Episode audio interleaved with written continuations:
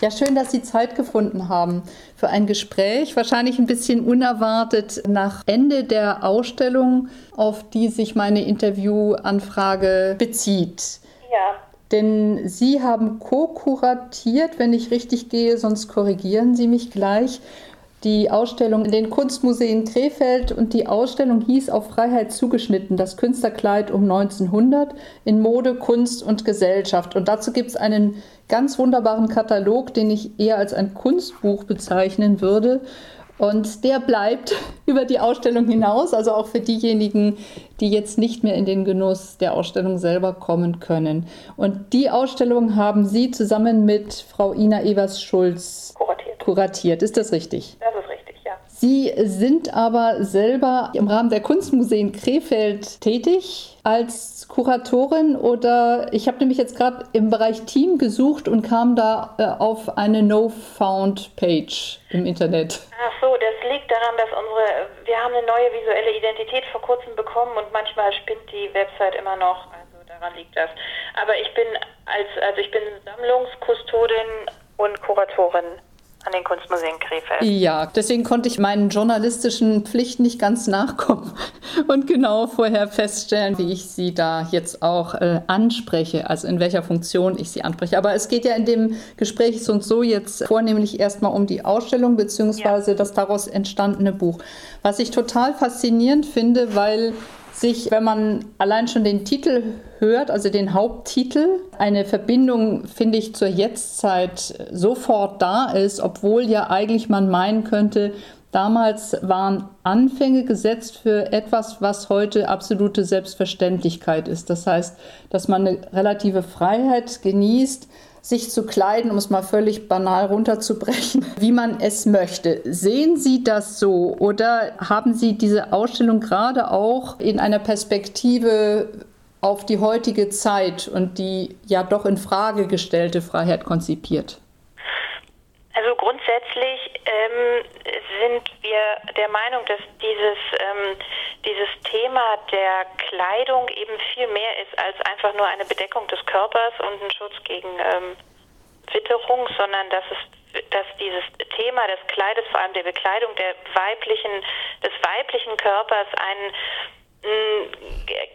wirklich ein eigentlich ein, schon ein Symbol ist für äh, eine für bestimmte gesellschaftliche Haltungen, für ähm, die Rolle, die die Frau in der Gesellschaft, nicht nur die Frau, auch der Mann ähm, aber jetzt äh, konzentrieren wir uns ja wirklich auf die, auf die Rolle der Frau, äh, spielt, dass es wirklich viel, viel mehr ist. Also es ist eigentlich etwas ist, was ganz viel über den Zustand der Gesellschaft, über bestimmte ästhetische Bestrebungen, über ähm, ja, äh, Einengungen, Zwänge und Freiheiten sagen kann, als man vielleicht auf den ersten Blick denkt. Also es geht keineswegs um einfach nur ein, in Anführungszeichen, ein Modephänomen.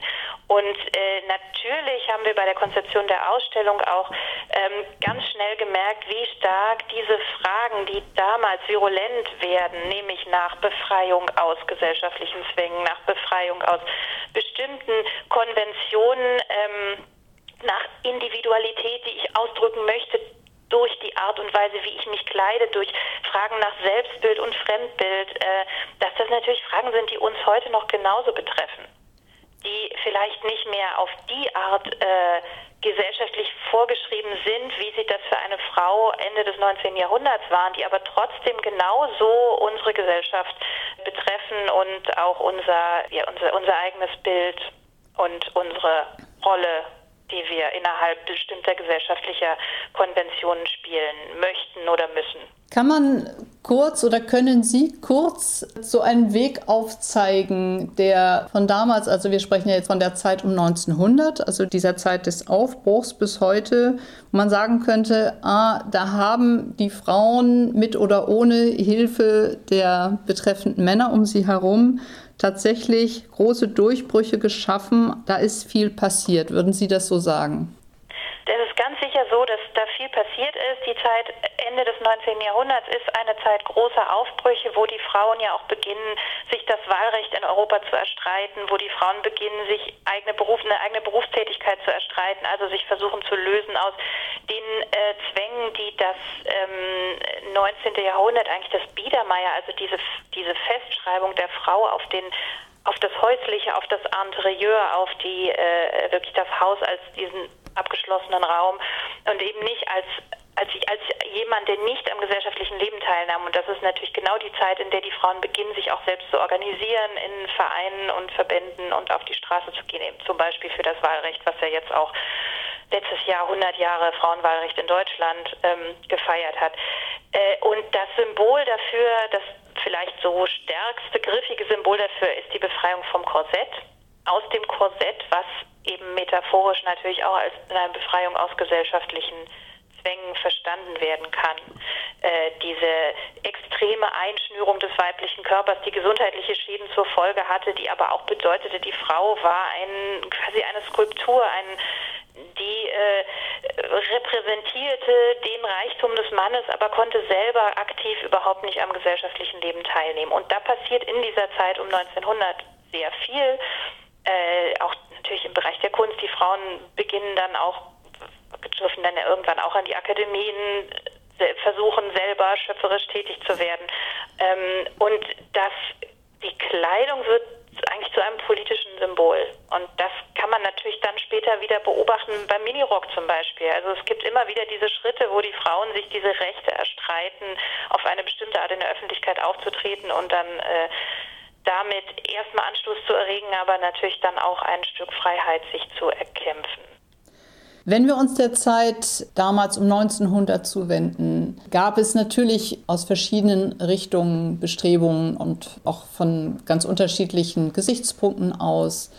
Wie schätzen Sie die Beteiligung der Frauen selbst an dieser Reformbewegung oder diesem Ausbruch aus dem Korsett in Bezug auf die Teilnahme der Männer oder die Unterstützung oder vielleicht manchmal sogar die Initiative von männlicher Seite ein. Das finde ich nämlich besonders spannend bei dem Thema auch. Vielleicht sollte ich zu dem vorherigen Punkt auch nochmal sagen, dass natürlich trotzdem, auch wenn vielleicht die Zwänge der Gesellschaft nicht mehr so offensichtlich sind, wie das jetzt um 1900 mit dem Korsett war, also eine Mode, der sich der Frau ja überhaupt nicht, der sich die Frau eigentlich kaum entziehen konnte, dass man natürlich trotzdem auch heute noch äh, unter bestimmten Zwängen stehen und es immer wieder auch diese Schönheitsideale gibt, der sich Frauen dann auch freiwillig unterwerfen, also äh, bis hin zum, zum Hungern, ne? das sind also wirklich natürlich diese, diese Idealbilder, dass wir uns daraus wahrscheinlich nie ganz gelöst haben. Ja, genau. Darauf bezog sich meine Frage ein bisschen. Das war so die Zielrichtung meiner Frage.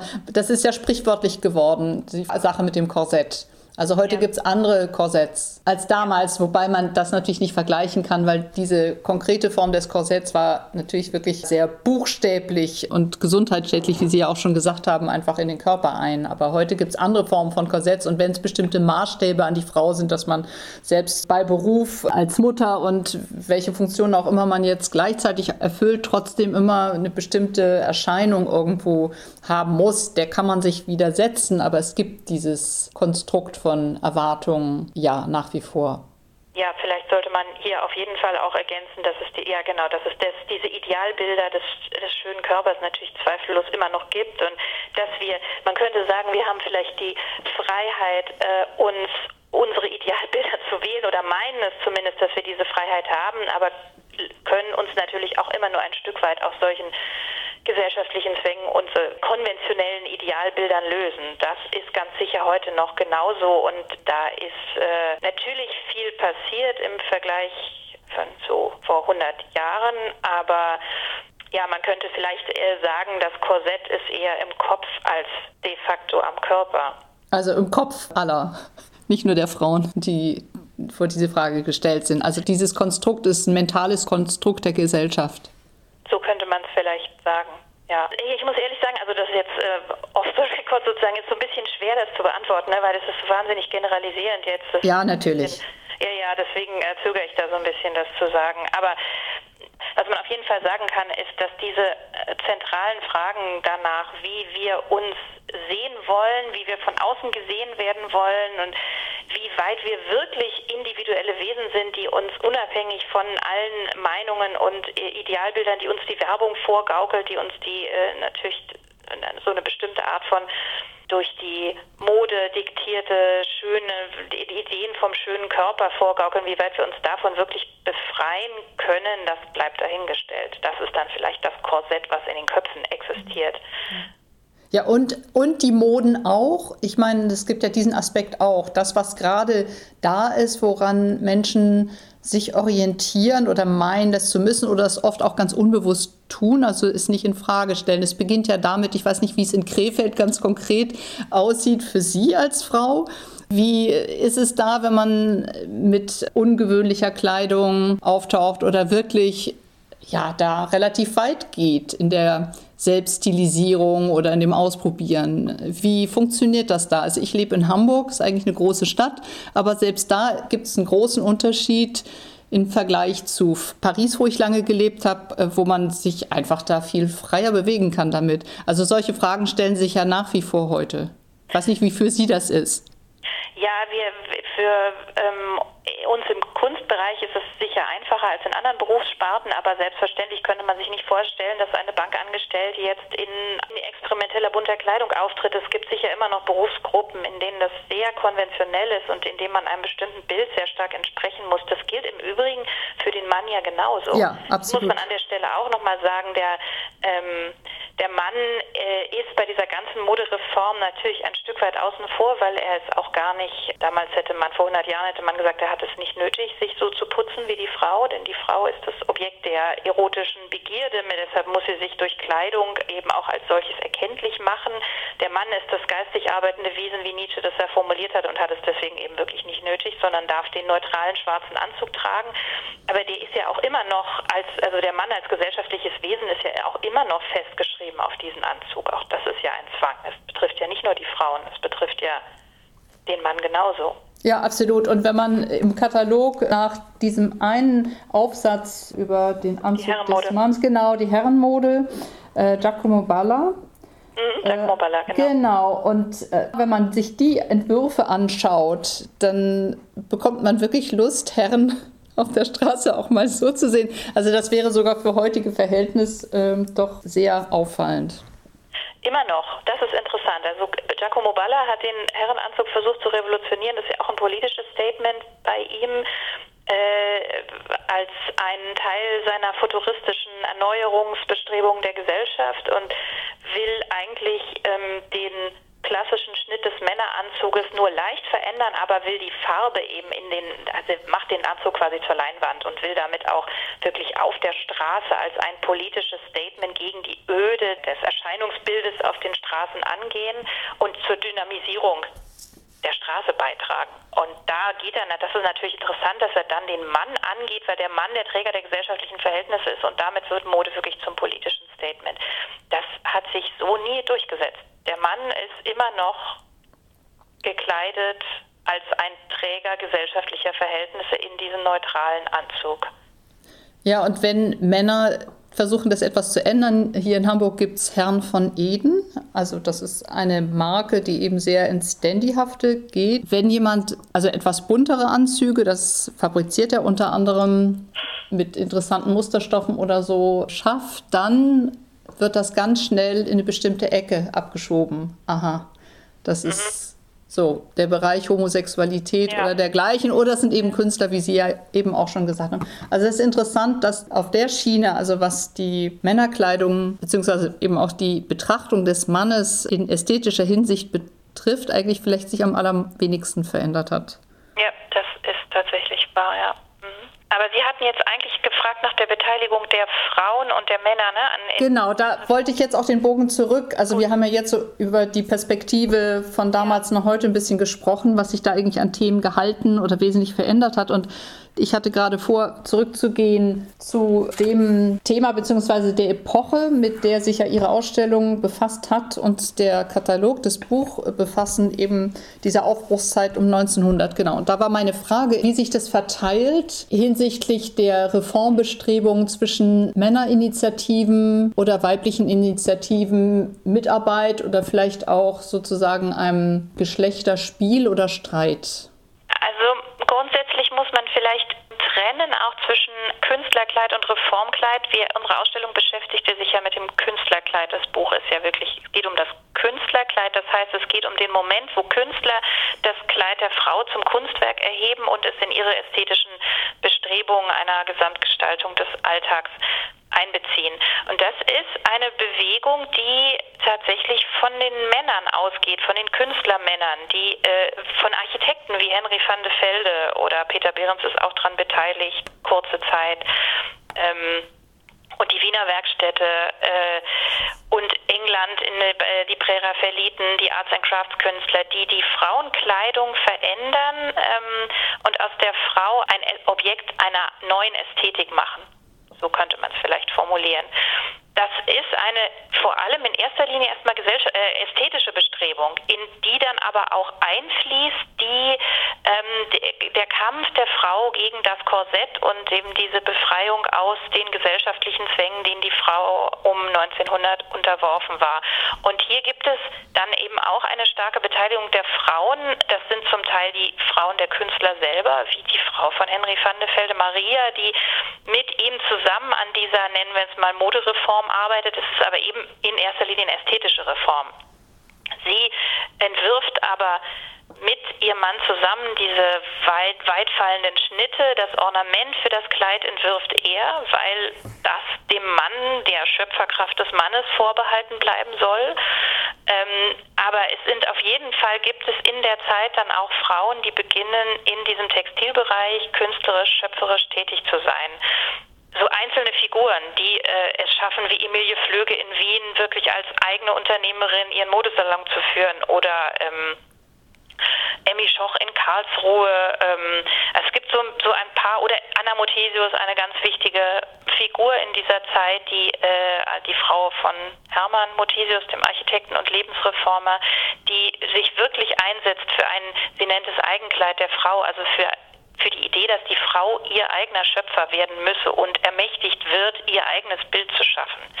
Das sind natürlich so Einzelfiguren, die da wirklich ganz wichtig sind, aber im Grunde ist natürlich die der Hauptanteil dieser künstlerischen Erneuerung geht von den Männern aus, denn es sind ja auch die Männer, die diese Reformbewegung des Jugendstils durchsetzen. Es gibt ja gar nicht so viele Frauen, die wirklich als Künstlerinnen so einflussreich sind in der Zeit. Das ist, ja äh, liegt in der Natur der Sache. Und es ist aber interessant, dass diese ästhetischen Erneuerungsbestrebungen dann eigentlich auch mit diesem beginnenden Unternehmertum dieser einzelnen Frauenfiguren zusammenfallen. Und damit gibt es natürlich auch einen Modernisierungsschub dann hin ins 20.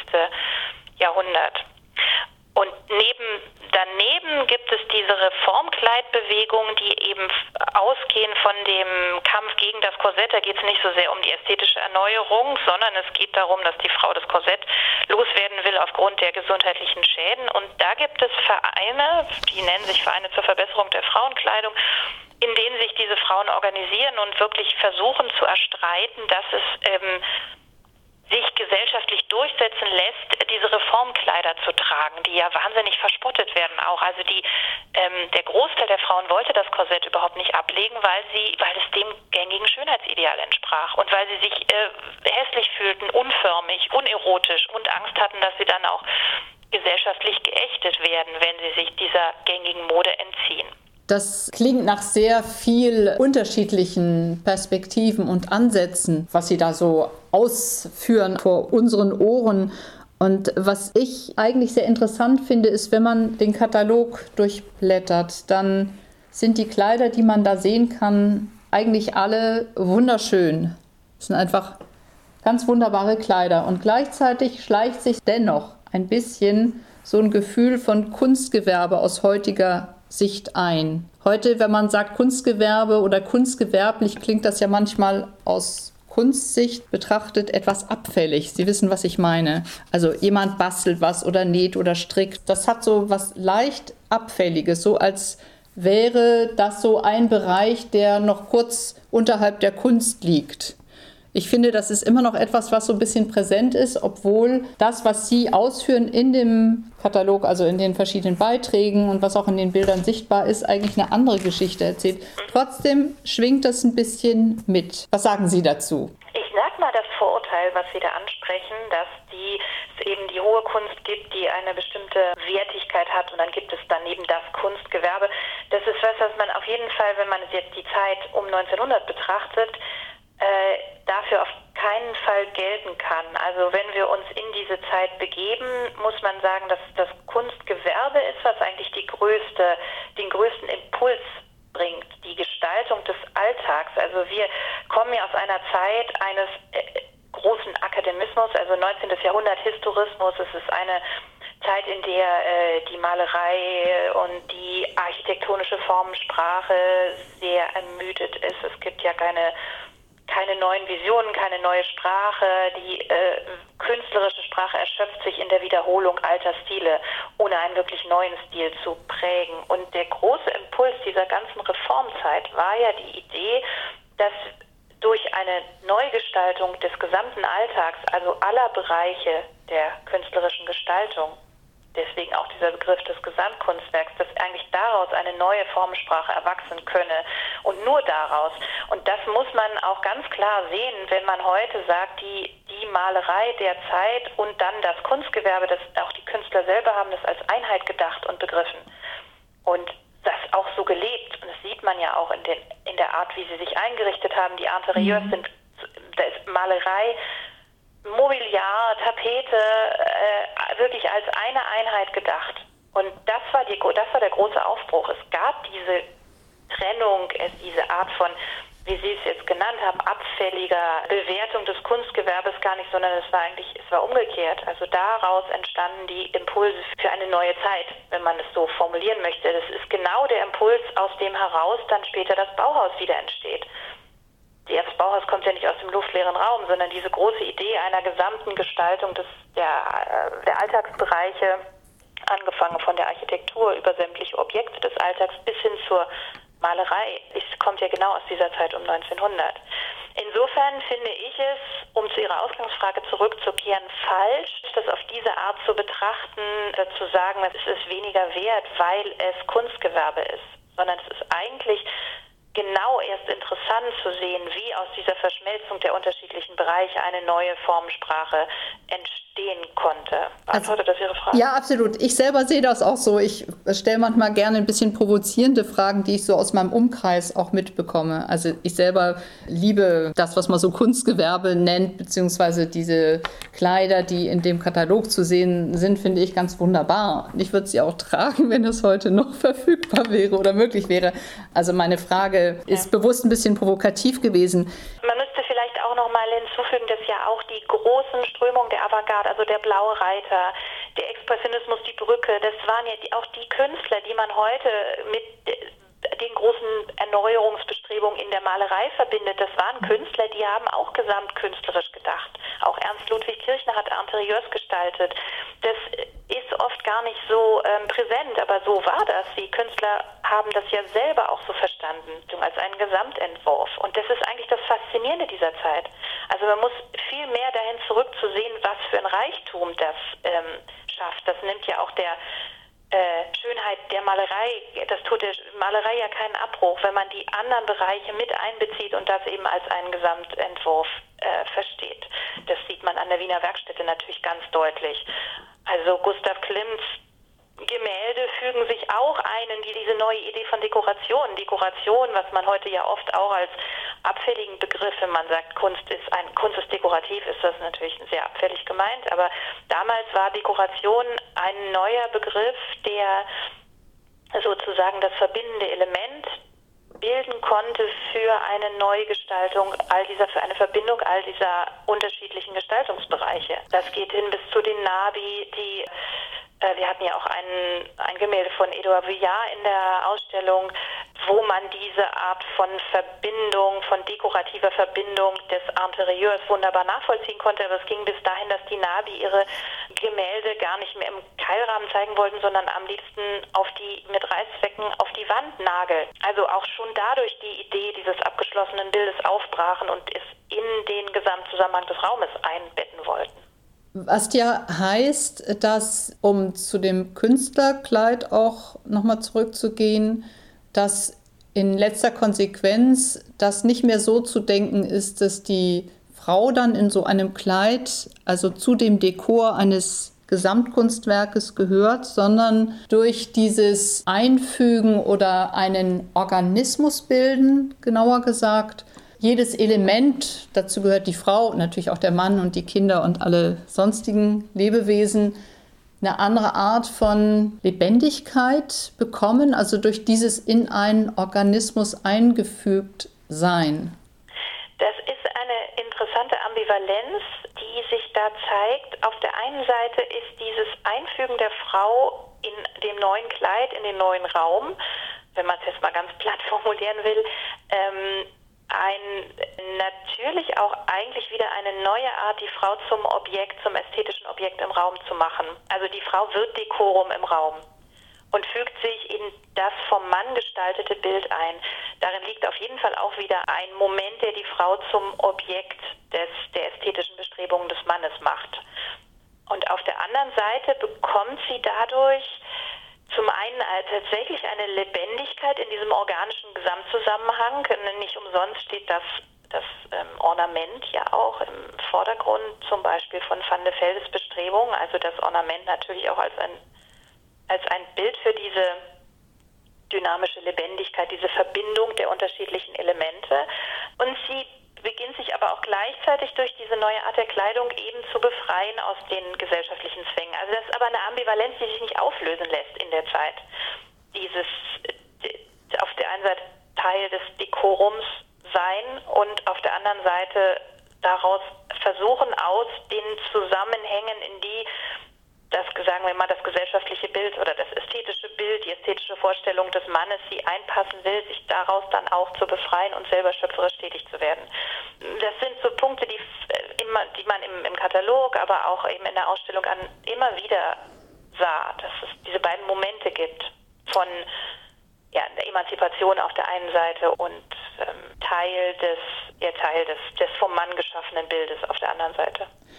Einer ihrer Beiträge heißt ja auch Frauen und ihre Kleider zwischen Dekor und Emanzipation. Und da bringen sie gleich zu Eingang ein Zitat von dem berühmten Adolf Loos, der ja der stärkste, radikalste Kritiker von allem Dekorativen gewesen ist, den es, glaube ich, je gegeben hat. Der sagt, ich zitiere es mal kurz für unsere Hörerinnen, Erst die durch Arbeit erworbene wirtschaftliche Unabhängigkeit der Frau wird eine Gleichstellung mit dem Manne hervorrufen. Wert oder Unwert der Frau wird nicht durch den Wechsel der Sinnlichkeit fallen oder steigen. Dann werden Samt und Seide, Blumen und Bänder, Federn und Farben ihre Wirkung versagen. Das ist ein unglaublich modernes Zitat, finde ich. Also wir sprachen vorhin ja auch schon über die Jetztgültigkeit vieler der damaligen Ansätze, hätte aber eigentlich zur Konsequenz, dass vielleicht, um dahin zu kommen, die Frau definitiv erstmal alles aufgezählt, also von Samt bis Farb, weglassen müsste. Ja, so muss man das sehen. Also Adolf Loos war ja wirklich auch kein Frauenfreund, aber in diesem Zitat steckt tatsächlich eine unglaubliche Weitsicht.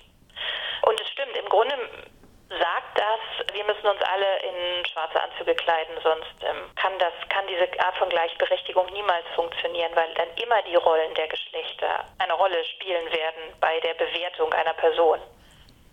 Ja, und das bringt mich noch auf eine Frage, die ich eigentlich an dieses fragwürdige Thema Kunstgewerbe anschließen wollte. Sie hatten ja auch das Bauhaus zitiert. Ich habe mich in letzter Zeit, wie viele, mit dem Bauhaus nochmal neu befasst. Und was doch sehr interessant ist, dass selbst im Bauhaus eigentlich die Gleichberechtigung der Frauen, das heißt der Studentinnen, nicht gelungen ist und die Frauen sich, ich reduziere natürlich jetzt äh, das komplexe Geschehen notwendigerweise etwas, sich auf die Weberklasse, also auf so ein typisch weibliches Metier reduziert gesehen haben und daraus versucht haben, das Beste zu machen, was an der Sache sehr, sehr interessant ist. Das äh, finde ich ist irgendwo doch etwas, was so die Hartnäckigkeit dieses Widerstandes gegen die Gleichberechtigung beider Geschlechter zeigt. Der Frau wurde jede Schöpferkraft hier im Grunde vollkommen abgeschrieben. Also die, und es gibt ja dieses eine berühmte Zitat von Sigmund Freud, der sagt, die einzige Kulturtechnik, die das Weib hervorgebracht hat, sei eben das Weben. Also er ja. schreibt das Weibliche, den weiblichen Charakter sozusagen genuin dem Textilbereich zu. Und das ist ein tatsächlich ein, ein Topos, der sich durch die Kulturgeschichte durchzieht, bis hin selbst zu den fortschrittlichen Kunstgewerbeschulen, auch die Wiener Werkstätte, waren die Frauen, wo ja sehr viele Frauen tätig waren, vor allem in der Mode- und Textilabteilung tätig und genauso auch am Bauhaus. Die Frauen mussten dann in die Weberklasse, weil es der Frau angeblich eben, ja, weil, weil es dem Charakter der Frau entspricht, dass das Textile. Und das Text, diese, diese Festschreibung des, Charakter, des weiblichen Charakters an das Textile, daraus befreit sich die Frau ganz, wirklich nur sehr mühsam. Und es sind dann ja auch die großen Pionierinnen der Abstraktion, der Avantgarde im 20. Jahrhundert, die ihre Wege über das Textile finden. Das ist ja jetzt auch oft schon besprochen und untersucht worden, hat in Ausstellungen gezeigt, ähm, die dann aber aus den Möglichkeiten dieses Textilen eigentlich auch einen, eine Form von Abstraktion entwickeln, wie Sonja Delaunay oder Sophie Teuber-Ab oder Annie Albers, so die großen die großen Frauen. Das ist tatsächlich so, ja, eigentlich habe ich alles gesagt. Ja, ich würde gerne langsam zum Schluss unseres Gespräches, ich merke schon, wir könnten wahrscheinlich noch viele Themen aufgreifen, weil das ist ja unglaublich reichhaltig, das Thema bzw. die verschiedenen Stränge, die Sie in diesem wunderbaren Buch auch anreißen. Aber mir ist aufgefallen, Sie haben ja noch ganz andere Forschungsbereiche. Ich glaube namentlich auch Joseph Beuys. Mhm. Gehe ich da richtig? Oder ja, ich habe natürlich ein bisschen recherchiert. Und äh, die Kunstmuseen Krefeld haben als Adresse, das finde ich irgendwo total schön, Kaiser Wilhelm Museum, Josef Beuys Platz 1. Ich finde, das ist eine tolle Adresse. Und Josef Beuys natürlich hat ja nicht nur den Kunstbegriff so entscheidend erweitert, dass eigentlich es gar keine Frage mehr heute sein sollte, ob Kleider Kunst sind. Trotzdem stellt sich die Frage selbst für berühmte oder stellte sich für berühmte Modeschöpfer wie Yves Saint Laurent, der sich immer geweigert hat, zeitlebens den Begriff Künstler für sich anzunehmen. Aber Joseph Beuys hat ja auch mit Textilien gearbeitet. Stichwort natürlich seine berühmten Filzarbeiten.